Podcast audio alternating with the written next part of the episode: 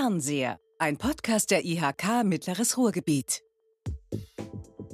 Herzlich willkommen beim Podcast Fernseher, dem Podcast der Industrie- und Handelskammer Mittleres Ruhrgebiet, mit dem wir in die Ferne sehen wollen und äh, das heute zu einem, wie ich finde, extrem spannenden Thema, nämlich der Frage, sind die Briten jetzt tatsächlich aus der EU ausgetreten? Wie ist das jetzt eigentlich ausgegangen und wie geht das weiter? Und was bedeutet das für die Zukunft der deutsch-britischen Freundschaft?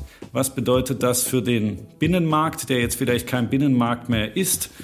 Und was wird eigentlich aus der, wird aus der Freundschaft Rivalität? Wie gehen die Briten damit um? Haben die Briten wirklich Angst davor, äh, keinen Rosenkohl mehr zu haben an Weihnachten? Ist das das Thema? Oder was wird auf der Insel diskutiert? Und über all das spreche ich mit einem, von dem ich weiß, dass er das alles von innen kennt und trotzdem von außen betrachten kann. Ich spreche mit dem Hauptgeschäftsführer der deutsch-britischen Industrie- und Handelskammer mit Sitz in London, Herrn Dr. Ulrich Hoppe. Herr Dr. Hoppe, herzlich willkommen. Ja, herzlich willkommen auch meinerseits. Also jetzt muss ich das tatsächlich zu Anfang fragen. Äh, wie ist das denn jetzt ausgegangen? Das hat so lange gedauert diese Diskussionen zwischen Ihrer Regierung oder müsste ich sagen Ihren Regierungen und der EU. Ist Großbritannien jetzt raus oder noch drin? Großbritannien ist aus der EU ausgetreten und das schon zum 31. Januar 2020, also letzten Jahres. Es gab dann noch eine Übergangsphase, die bis zum 31.12. lief, während dieser Großbritannien noch weiter in der Zollunion war und auch in den Binnenmarkt. Aber das ist seit dem 31.12.2020 vorbei. Es gab vorher ein sogenanntes Austrittsabkommen, was diese Fristen geregelt hat. Und man hat dann ja kurz vor Weihnachten ein Freihandelsabkommen oder ein Handels- und Kooperationsabkommen, wie es so schön heißt, abgeschlossen zwischen der EU und dem Vereinigten Königreich. Das heißt, es hat sich vieles geändert. Ein Freihandelsabkommen ist was anderes als eine Teilhabe am Binnenmarkt. Das ist häufig übersehen worden bei vielen. Das Verhältnis ist jetzt distanzierter, auch im Warenverkehr, im Dienstleistungsverkehr, im Reiseverkehr, mit der Einwanderung. Vieles hat sich geändert, das darf man nicht vergessen. Und auch das Verhältnis zwischen dem Vereinigten Königreich und der Europäischen Union ist jetzt äh, nicht geschnitten worden, aber es ist deutlich weiter auseinandergedriftet. Äh, seit dem 1. Januar. Und da muss man jetzt mal schauen, wie sich die Zukunft weiterentwickeln wird. Jetzt sind wir so reingesprungen in dieses Thema, aber das war ja wichtig, das vorab zu klären, bevor wir jetzt in aller Ruhe erstmal die Frage klären. Würden Sie mir einen Gefallen tun, Herr Dr. Hoppe? Ich kenne Sie schon, aber die meisten Zuhörer vielleicht noch nicht. Sagen Sie mal kurz ein bisschen was zu sich, wer Sie so sind. Ja, mein Name ist Ulrich Hoppe. Ich bin gebürtiger Bremer, also aus Norddeutschland. Norddeutschland hat ja immer eine Verbindung zu Großbritannien gehabt. Habe dann nach der Schule Speditionskaufmann gelernt, habe dann BWL studiert, war ein Jahr im Austausch in Leeds in Nordengland, habe dann einen Master gemacht an der University of Reading. Das liegt westlich von London. Das heißt, Sie waren schon immer so ein bisschen anglophil angehaucht. Ja, immer so, so ein bisschen, aber nie so intensiv eigentlich. Es war eben auch bedingt durch die Möglichkeiten, die es da gegeben hat. Und dann nach dem Studium war ich in Frankfurt bei der Dresdner Bank und bei der Lufthansa und habe dann in 1993 beim damaligen Deutschen Industrie- und Handelstag angefangen als Finanzreferent für das gesamte Auslandskammernetz, war dann mit der Kammerorganisation zwei Jahre in New York als stellvertretender Hauptgeschäftsführer und bin seit 1998, also jetzt gut 23 Jahre, hier Hauptgeschäftsführer der deutsch-britischen Industrie- und Handelskammer. So lang Kam schon. hier eigentlich 23 Jahre. So lang schon kam hier geistig her. Jeder hat ja immer so einen persönlichen Horizont, wenn man eine neue Position antritt. Ja, wir machen das mal so drei Jahre und dann schauen wir weiter. Und das ist auch das, was ich heute immer noch so sage. Wie lange machen Sie das noch, Herr Hoppe? Sage ich immer drei Jahre. Also das sage ich jetzt schon die letzten äh, 23 Jahre so. Und das werde ich auch noch die nächsten zehn Jahre so sagen. Äh, es macht mir viel Spaß und natürlich äh, ist gerade die jetzige Zeit mit dem Brexit und jetzt der Neugestaltung des deutsch-britischen, des europäisch-britischen Verhältnisses auch wichtig für uns als Organisation, dass wir dieses proaktiv und positiv gestalten. Das erfordert natürlich eben Organisationen wie die unsere, die da als Bindeglied funktionieren, weil eben das europäisch-britische Bindeglied äh, ein Stück weit weggefallen ist, müssen wir jetzt auch auf bilateralen Ebenen da wieder neue Bindungen erzeugen, denn wir sind ja enge Nachbarn und wie sagte die frühere britische Premierministerin Theresa May, we have left the EU, but we haven't left Europe. Also wir haben die EU verlassen, aber nicht Europa. Und das ist ja auch wichtig, was wir auch aus deutscher Sicht nicht vergessen dürfen. Großbritannien ist ein europäisches Land. Es ist eng mit uns verbunden.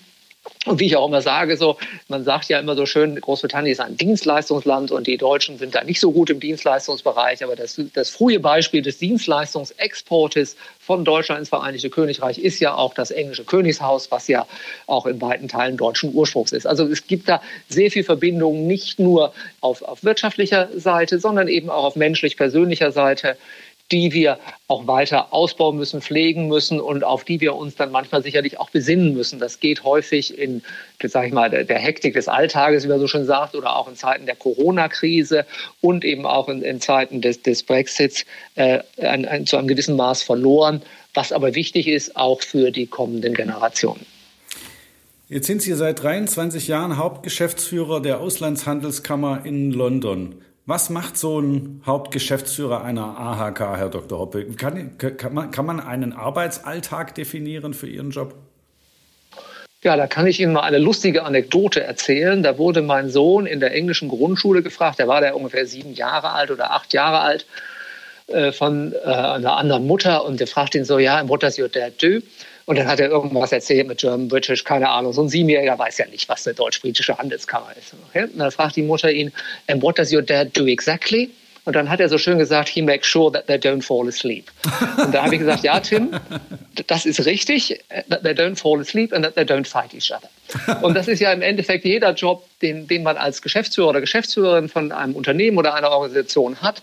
Man ist ja vorwiegend auch Coach für die Mitarbeiter. Man muss die motivieren, dass sie an einem Strang ziehen, dass sie zusammenarbeiten und weiter eben auch an der Sache arbeiten. Und das ist auch im Wesentlichen meine Hauptaufgabe eben die, die Mitarbeiterführung, dass wir an einem Strang ziehen. Wir haben ja zwar eine kleine Organisation hier, aber sind in vielen Bereichen unterwegs. Und da ist es schon wichtig, eben, dass wir da eine gemeinsame Richtung haben. Wie viele Leute und natürlich bin ich vorwiegend. Wie viele Leute sind Sie? Also wir sind 20 Mitarbeiter und haben im Regelfall immer noch so fünf Praktikanten, Referendare. Das ist natürlich jetzt ein schwieriges Thema durch den, äh, mhm. äh, das Verlassen der, der Briten aus dem Binnenmarkt und der Zollunion und ja. eben durch die Einführung eines neuen Einwanderungsgesetzes und Immigrationsvorschriften. Das wird deutlich schwieriger jetzt auch für junge Deutsche oder junge andere Europäer hier in diesem Land ein Praktikum zu machen. Also das trifft uns auch ein bisschen, da müssen wir uns anpassen. Und wichtig ist auch gerade für meine Person eben auch an, an die, die Öffentlichkeitsarbeit hier für die Förderung der deutsch-britischen Wirtschaftsbeziehungen und eben auch die, der wirtschaftspolitische Austausch. Das hängt auch sehr stark dann an mir persönlich zusätzlich zu der Führungsaufgabe in der eigenen Organisation. Fühlen Sie sich als Brite, als Deutscher oder beides? Ich fühle mich eigentlich als vorwiegend als Deutscher. Ich habe zwei Pässe, habe sozusagen eine, eine starke britische Komponente, aber bin äh, wenn Sie mich so persönlich fragen, bin ich Deutscher. Selbst meine Kinder, die hier aufgewachsen sind und sich geistig als Londoner fühlen und meine Tochter spricht perfekt Deutsch, aber will eigentlich gar nicht Deutsch reden, sagt automatisch, sie ist Deutsche. Obwohl sie also auch mit mir immer auf Englisch antwortet, ähm, obwohl sie eigentlich auf Deutsch antworten könnte. Und auch mein Sohn ist, ist auch Deutscher und da habe ich immer so schön gesagt, ja Tim, du bist eigentlich mehr Engländer, denn du bist Fußballfan und du bist Bayern-Fan und du bist auch Deutschland-Fan und deswegen sagst du, du bist Deutscher, aber du bist eigentlich wie jeder Engländer immer auf Seiten der Sieger. Und das hat er also klug entschieden so. und hat diese englische Flexibilität. Das sagte auch mal ein, ein, britisch, äh, ein sowjetischer Botschafter hier im Vereinigten Königreich zu Kriegszeiten. The British always have a tendency to gravitate around the winner. Und das hat yeah. so ein Stück weit auch was mit, der, mit dem Land zu tun. Es ist eben eine, eine Handelsnation von, von der ganzen Denkstruktur her sehr offen und da muss man auf Leute zugehen und da muss man natürlich schauen, äh, so wie die Briten ja auch ein Weltreich regiert haben, das kriegt man nur mit Unterstützung von anderen hin. Da muss man immer schauen, wer ist da irgendwo der Stärke, wer ist der Gewinner und an wen muss man sich auch orientieren, um auch damit den, den größten möglichen Einfluss zu haben. Mhm. Okay, also jetzt habe ich so einen groben Eindruck, was so eine AHK macht und was so ein HGF einer AHK macht. Aber jetzt muss ich natürlich fragen, wie ist die konkrete Arbeit in der AHK und Ihre Arbeit vom Brexit betroffen? Oder geht das an Ihnen vorbei? Äh, wir sind davon massiv betroffen. Wir sehen die Anzahl der Unternehmensanfragen, die hat sich vervierfacht jetzt in den letzten Monaten vor dem sagen wir, kommerziellen Brexit zum Jahresende. Ja, ja. Denn es ist natürlich für viele Unternehmen kommen jetzt dazu, eben, dass wir eine Zollschranke haben zwischen der EU und dem Vereinigten Königreich. Wir haben zwar keine Zölle und keine Mengenbeschränkungen, aber es müssen Zollformalitäten abgewickelt werden, Umsatzsteuerformalitäten. Da haben viele Unternehmen jetzt Fragen, Unsicherheiten, gerade weil sie natürlich auch nicht wussten, kommt es zu einem Freihandelsabkommen oder nicht? Wie läuft der Formalienkram? Was muss alles gemacht werden? Das ist ja in vielen Bereichen dann erst in letzter Minute klar geworden. Mhm. wie das zu strukturieren sein wird. Und natürlich fehlt es da auf, auf beiden Seiten, auf britischer Seite wie auch auf europäischer oder auf deutscher Seite, dann noch an der Detailkenntnis, wie einzelne Abläufe zu gestalten sind. Da sind wir also sehr stark im Einsatz, Unternehmen zu helfen, gerade diese formalischen äh, Formalitäten, Schwierigkeiten jetzt zu überwinden. Das wird sicherlich noch eine ganze Zeit lang dauern, bis sich Systeme eingespielt haben. Und da sind wir mit diesem Thema sicherlich noch das ganze nächste Jahr beschäftigt. Und dann kommen natürlich die, die längerfristigen Themen auch. Wie entwickelt sich ein regulatives Rahmenwerk? Die Briten haben ja als Begründung für den Brexit jetzt auch gerade in der, in der letzten Zeit sehr stark die Souveränität nach oben gehoben.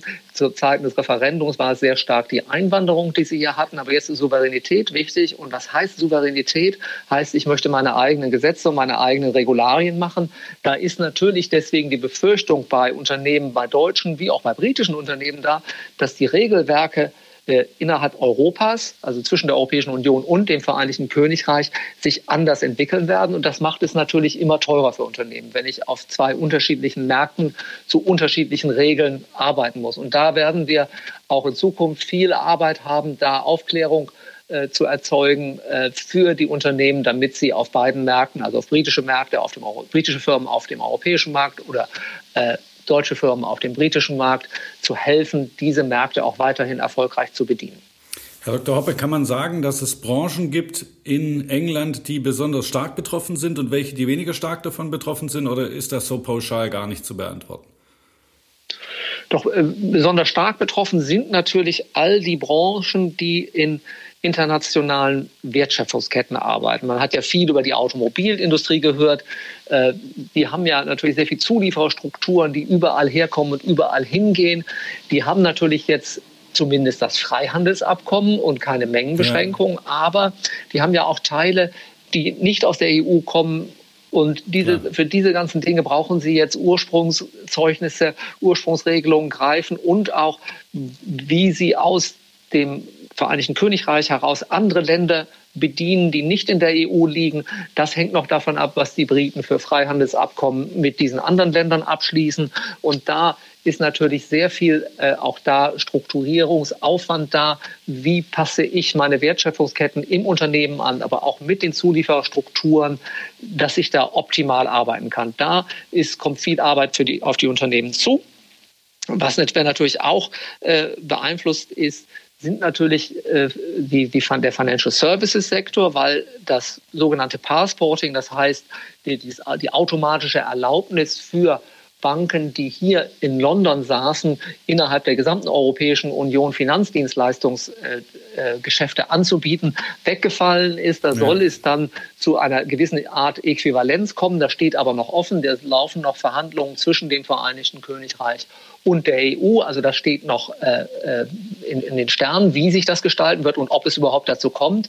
Aber Äquivalenzanerkennung heißt, das ist eben keine Sicherheit, sondern die kann auch jederzeit widerrufen werden. Das ist ja den Schweizern auch passiert mit der EU. Also von daher herrscht da Unsicherheit im Finanzdienstleistungssektor.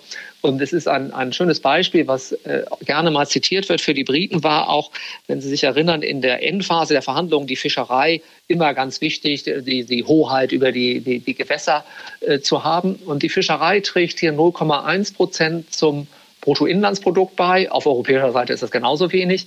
Und der Finanzdienstleistungssektor trägt sieben Prozent zum Bruttoinlandsprodukt hierbei. Ja? Und man hat sozusagen, um 0,1 Prozent zu fördern, ja, hat man sieben Prozent des Bruttoinlandsprodukts doch massiv beeinträchtigt. Der Finanzdienstleistungssektor äh, wird hier nicht verschwinden. London bleibt ein globaler Finanzplatz. Das, das steht außer Frage. Und ein Stück weit sehen wir natürlich regulativ induziert äh, gewisse Verschiebungen auf den Kontinent. Aber wir sehen auch Verschiebungen Richtung Asien, unter Umständen auch in Richtung USA. Finanzmärkte werden also ineffizienter. Und das wird für alle Unternehmen teurer. Und London wird auch für viele deutsche Unternehmen weiter ein ganz wichtiger Finanzierungsplatz sein und wird es auch bleiben. Und die Briten versprechen sich von dieser stärkeren Freiheit, aus dem nicht mehr so stark an das Regelwerk der EU gebunden zu sein, dass sie eben eine einfachere, strukturiertere Regulation einführen können. Und das will ich mal also an einem simplen Beispiel festmachen. Und das ist natürlich jetzt auch grob gesagt. Nach der Finanzkrise haben wir Kontinentaleuropäer ja gerne gesagt, ah, die Banker alle schwierig, wir müssen das ganz stark im Detail regulieren.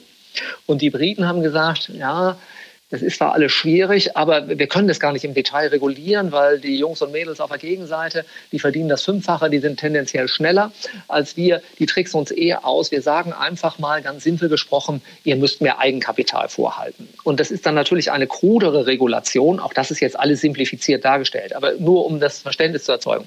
Das ist dann eben eine krudere Regulation welche am Ende erfolgreicher ist, das weiß man nicht. Aber mit einer kruden Regulation binden Sie nicht so viel teure Managementkapazitäten in Ihrem eigenen Unternehmen. Das können Sie simpel ausrechnen. Ah, ich mache das, das kostet mich jetzt das, anstatt dass ich jeden Schritt nochmal einzeln durchdeklinieren muss. Und das ist sozusagen auch der Wille generell von dem regulativen Ansatz jetzt der britischen Regierung eben da, dieses Stück Freiheit zu nutzen und eben simpler zu regulieren. Man will nicht, glaube ich, den europäischen Binnenmarkt untergraben. Die Befürchtungen, die es in der Europäischen Union gab, dass es hier ein Singapore on Thames wird und dass die ganzen Bestimmungen ausgehöhlt werden, Arbeitnehmerschutzgesetze etc., das sehe ich nicht passieren. Auch gerade beim Umweltschutz sind die Briten auch Mitvorreiter, sind ja da auch Mitorganisatoren der, der großen Klimakonferenz in Glasgow und auch bei den Arbeitnehmerschutzgesetzen sehe ich da auch kein Aushöhlen, gerade wenn man sich anschaut, dass Boris Johnson ja in alten Labour-Hochburgen bei der letzten Wahl gewonnen hat,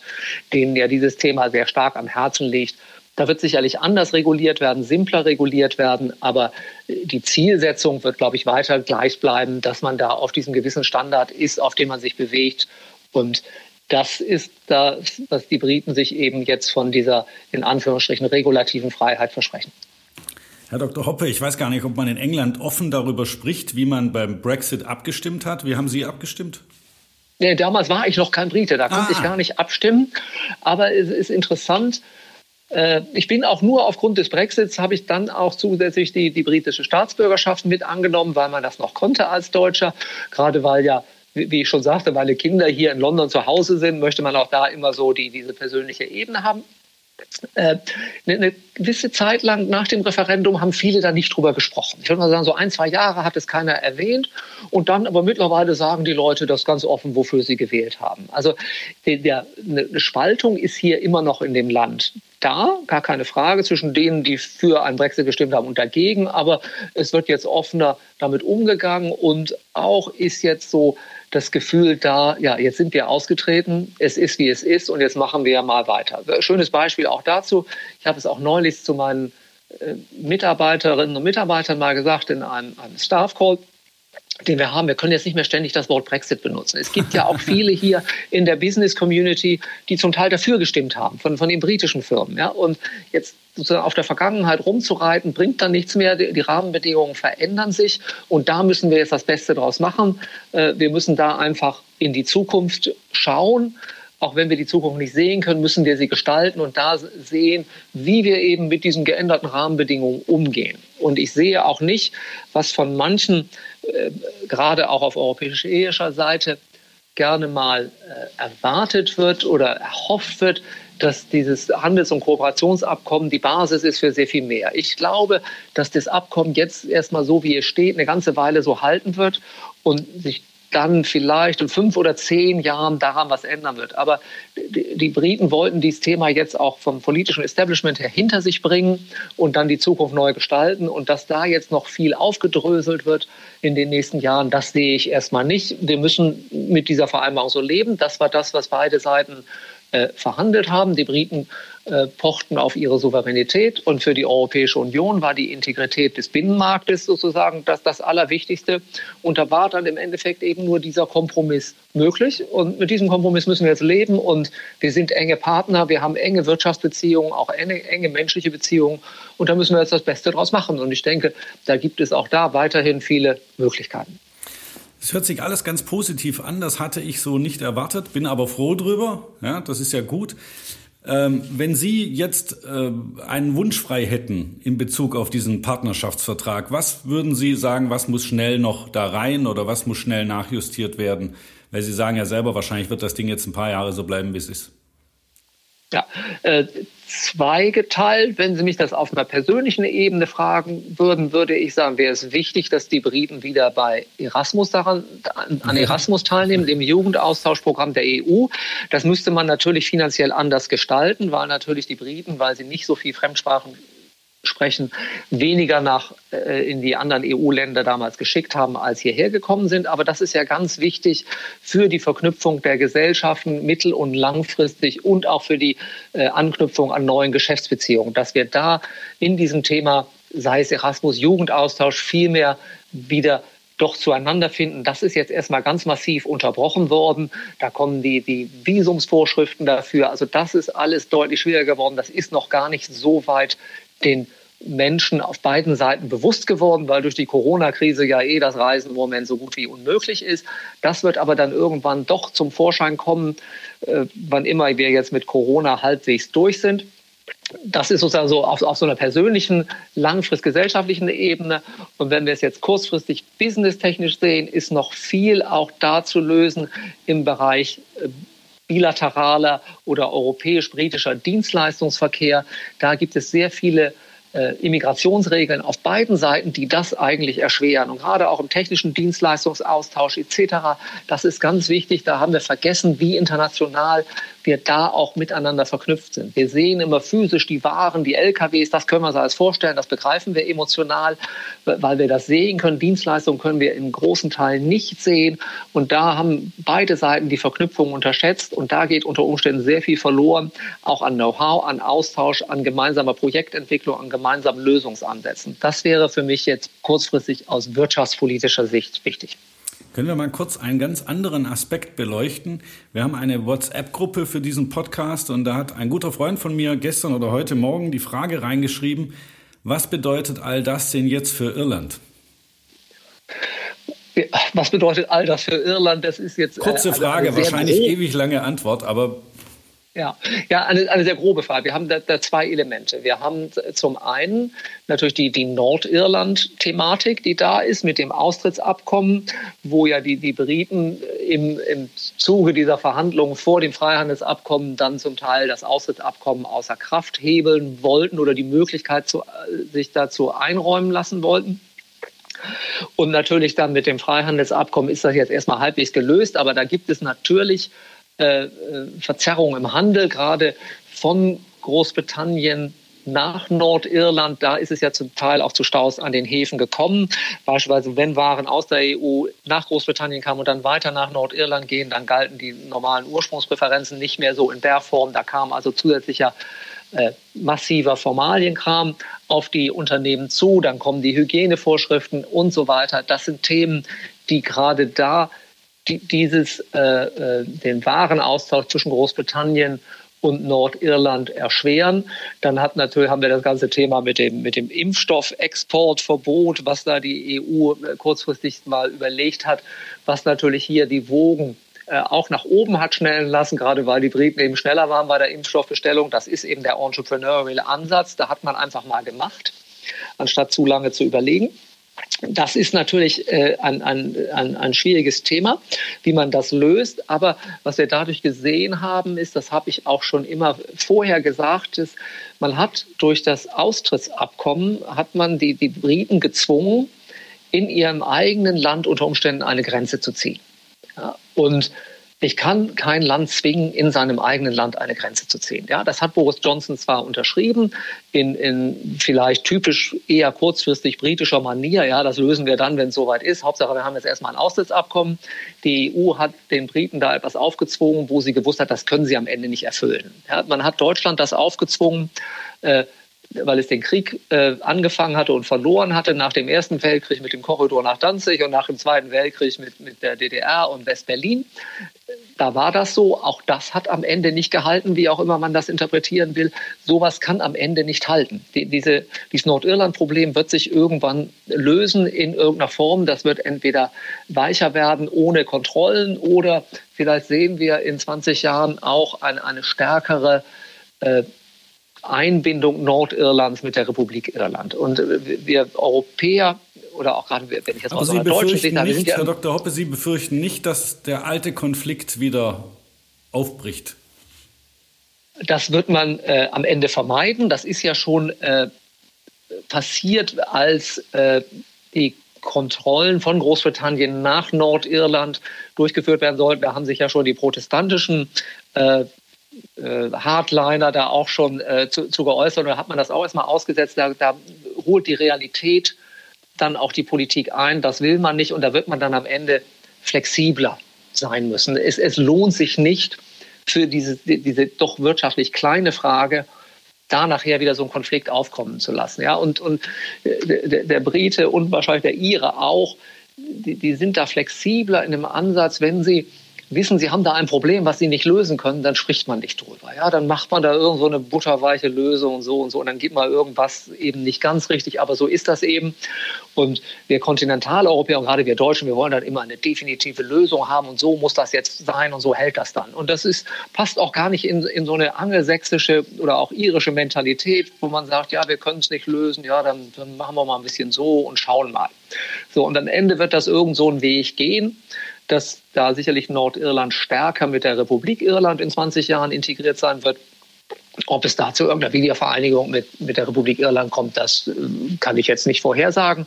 Aber auch da, wie gesagt, ist man da in der Lage, da irgendwie so Mittelwege zu gehen, dass so jeder da das hineininterpretieren kann, was er hineininterpretieren möchte. Hauptsache, man hat Frieden, das ist das Interesse äh, auf, auf beiden Seiten. Und da, wie gesagt, da sehe ich ein, ein Aufweichen, weil das ist am Ende nicht machbar, so eine Grenze auf Dauer aufrechtzuerhalten. Wenn wir jetzt mal versuchen wollen, ähm, mit diesem jungen Partnerschaftsvertrag in die Zukunft zu gucken, vielleicht nur ein Jahr, also heute in einem Jahr. Wie sieht da die deutsch-britische Freundschaft aus und wie sieht deutsch-britischer Handel aus? Wie sehen unsere Wirtschaftsbeziehungen aus? Deutsch-britischer Handel, wenn ich damit mal anfangen möchte, da gab es ja auch Umfragen der deutschen Kammerorganisation, dass ja der Handel ganz massiv zurückgegangen ist. Äh, und ob das alles wegen Brexit ist, das wage ich mal zu bezweifeln. Denn wenn wir uns anschauen, die britische Wirtschaft ist ja ganz massiv von der Corona-Krise betroffen worden, viel stärker als die deutsche. Da ist die Wirtschaft hier ist im letzten Jahr um 10 Prozent geschrumpft, die deutsche um ungefähr 5. Also doppelt so stark geschrumpft. Und wir wissen ja, dass Handel im Endeffekt auch immer eine Funktion des, des Bruttoinlandsproduktes ist. Ja? Und wenn wir weniger Wirtschaftswachstum haben oder negatives Wachstum haben, haben wir auch weniger Handel. Deswegen ist ja der Handel mit Polen äh, relativ gestiegen. Aber es hat ja damit zu tun, dass die polnische Wirtschaft auch viel weniger vom Coronavirus jetzt sozusagen wirtschaftlich beeinflusst war. Das wird sich irgendwann wieder erholen. Und wir sehen ja, die, der britische äh, der deutsche Export nach Großbritannien ist um 16 Prozent zurückgegangen, aber die ja. Importe Deutschlands aus Großbritannien nur um 10 Prozent, weil eben die deutsche Wirtschaft äh, vergleichsweise besser dastand im letzten Jahr und deswegen auch mehr britische Produkte gekauft hat. Also von daher sehe ich dann mit dem Auslaufen der Corona-Krise, was wir hoffentlich in 2021 dann erleben werden, dass sich das wieder erhöhen wird, der, der bilaterale Warenaustausch. Aber er ist natürlich seit der Brexit-Entscheidung schon ein Stück weit geschrumpft zum Teil auch nur währungsbedingt, weil das Pfund gefallen ist, aber er, er, wird nicht mehr so stark wachsen oder vielleicht nur gleich bleiben auf, aufgrund eben der Brexit-Entscheidung, weil die wirtschaftliche Verflechtung relativ gesehen geringer wird. Und das gilt im Endeffekt dann auch für unsere Gesellschaften. Auch da befürchte ich, dass sich da schrittweise äh, eine Entfernung äh, einstellen wird, gerade wenn wir eben das Thema Jugendaustausch nicht mehr haben. Ja, das, das, das versuche ich jedem Briten auch immer klar zu machen. Oder merken Sie schon, ich bin am Ende doch Deutscher. Zu sagen, es ist ganz wichtig, wenn junge Leute hierher kommen, und haben hier eine Erfahrung sechs Monate, wenn die wieder zurückgehen, sind die ja Botschafter für euer Land. Ja, und wenn die später mal mit euch Geschäft machen wollen, dann wissen die ungefähr, wie das geht. Da haben die eine natürlichere Nähe. Das ist eine ganz wichtige Funktion, auch wenn ihr da kurzfristig nicht von profitiert habt. Und die Briten haben auf der Seite gesagt, ja, wir machen da ein, ein neues Austauschprogramm für unsere eigenen Studenten. Ja, das ist, die ins Ausland zu schicken. Und da wollen sie die am liebsten nach Australien, Neuseeland, Amerika schicken, mm. World Class mm. Universities, den ganzen Kram, den man da so hört. Das ist aber alles englischsprachig. Da verlieren auch, auch die, die, die, britische Jugend verliert die Chance, nach Europa zu gehen und eben auch eine andere Sprache zu lernen. Und Sprache ist ja mehr als eine technische Fähigkeit. Sprache ja. ist Horizonterweiterung, das ist auch ein, ein, ein, ein, man bekommt einen anderen Mindset, als wenn man das nur äh, die Erfahrung sammelt in einer anderen Sprache. Das ist so, als wenn ich als Norddeutscher irgendwie nach, nach Stuttgart zum Studieren gehe. Das ist auch wichtig, man sieht was anderes, aber es ist immer noch ein Land, es ist auch immer noch die, die, dieselbe Denkstruktur da. Sprache bestimmt ja in weiten Teilen auch Denkstrukturen. Herr Dr. Hoppe, vielen Dank für dieses schnelle, kurzweilige Gespräch. Mir hat es viel Spaß gemacht. Ich hoffe Ihnen auch. Gern geschehen. Ich sage danke für den Podcast Fernseher und ich sage den Zuhörerinnen und Zuhörern, wenn Sie uns kommentieren wollen, wenn Sie uns Vorschläge machen wollen, wenn Sie uns kritisieren wollen, dann tun Sie das gerne auf netzen.de oder auf allen anderen Plattformen, auf denen Sie uns finden. Ich sage danke fürs Zuhören und lassen Sie uns in Kontakt bleiben. Auf jeden Fall, das ist ganz wichtig.